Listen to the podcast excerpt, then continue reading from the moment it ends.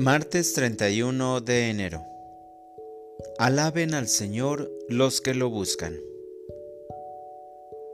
Lectura del Santo Evangelio según San Marcos.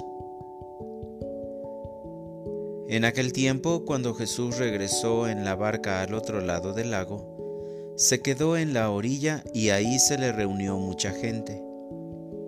Entonces se acercó uno de los jefes de la sinagoga llamado Jairo al ver a Jesús, se echó a sus pies y le suplicaba con insistencia, Mi hija está agonizando, ven a imponerle las manos para que se cure y viva.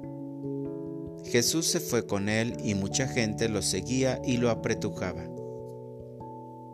Entre la gente había una mujer que padecía flujo de sangre desde hacía doce años.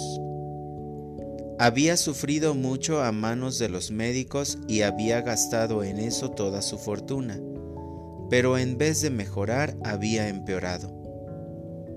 Oyó hablar de Jesús, vino y se le acercó por detrás entre la gente y le tocó el manto, pensando que con solo tocarle el vestido se curaría.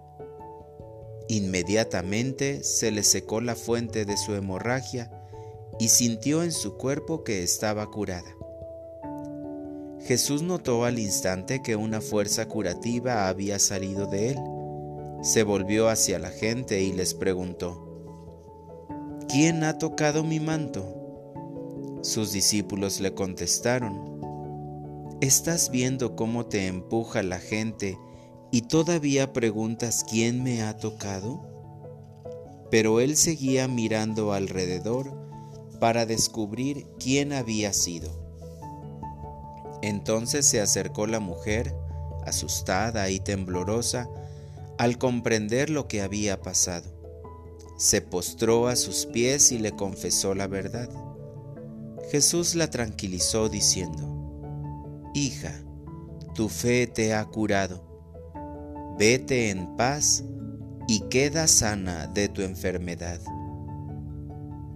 Todavía estaba hablando Jesús cuando unos criados llegaron de casa del jefe de la sinagoga para decirle a éste, Ya se murió tu hija, ¿para qué sigues molestando al maestro? Jesús alcanzó a oír lo que hablaban y le dijo al jefe de la sinagoga, No temas, basta que tengas fe no permitió que lo acompañaran más que Pedro, Santiago y Juan, el hermano de Santiago.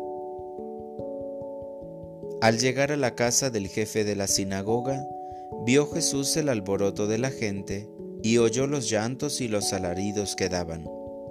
Entró y les dijo, ¿Qué significa tanto llanto y alboroto? La niña no está muerta, está dormida y se reían de él. Entonces Jesús echó fuera a la gente y con los padres de la niña y sus acompañantes entró a donde estaba la niña. La tomó de la mano y le dijo, Talita cum, que significa, Óyeme niña, levántate. La niña, que tenía doce años, se levantó inmediatamente y se puso a caminar. Todos se quedaron asombrados. Jesús les ordenó severamente que no lo dijeran a nadie y les mandó que le dieran de comer a la niña. Palabra del Señor. Oración de la mañana. Señor, dame la fe de Jairo y la confianza en ti. Gracias por este nuevo día, por este nuevo despertar. Gracias Jesús, porque hoy me regalas una nueva oportunidad para seguirte. Te entrego esta jornada para que todo lo que haga, piense o diga únicamente sirva para dar testimonio de tu amor y así anime a los demás a conocerte y seguirte.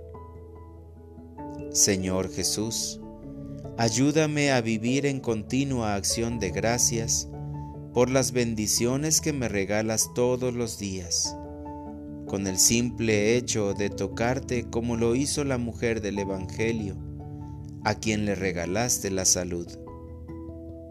Dame la fuerza para aprender de la fe del jefe de la sinagoga llamado Jairo.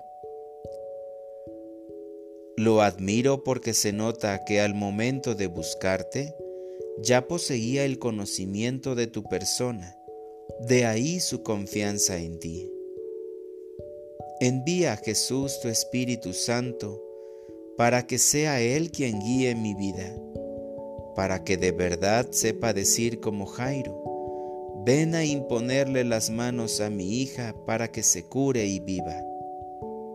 Señor, dame la fe y la fuerza de Jairo, pero también la confianza de la mujer enferma Dame tu santidad para alcanzar la vida eterna.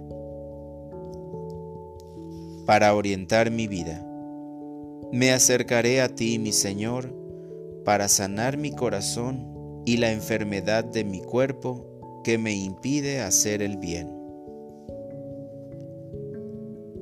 Gracias Señor, porque a través de estos dos personajes me enseñas y motivas a confiar en ti pues lo único que me pides es tener un corazón honesto para descubrir tu gran misericordia.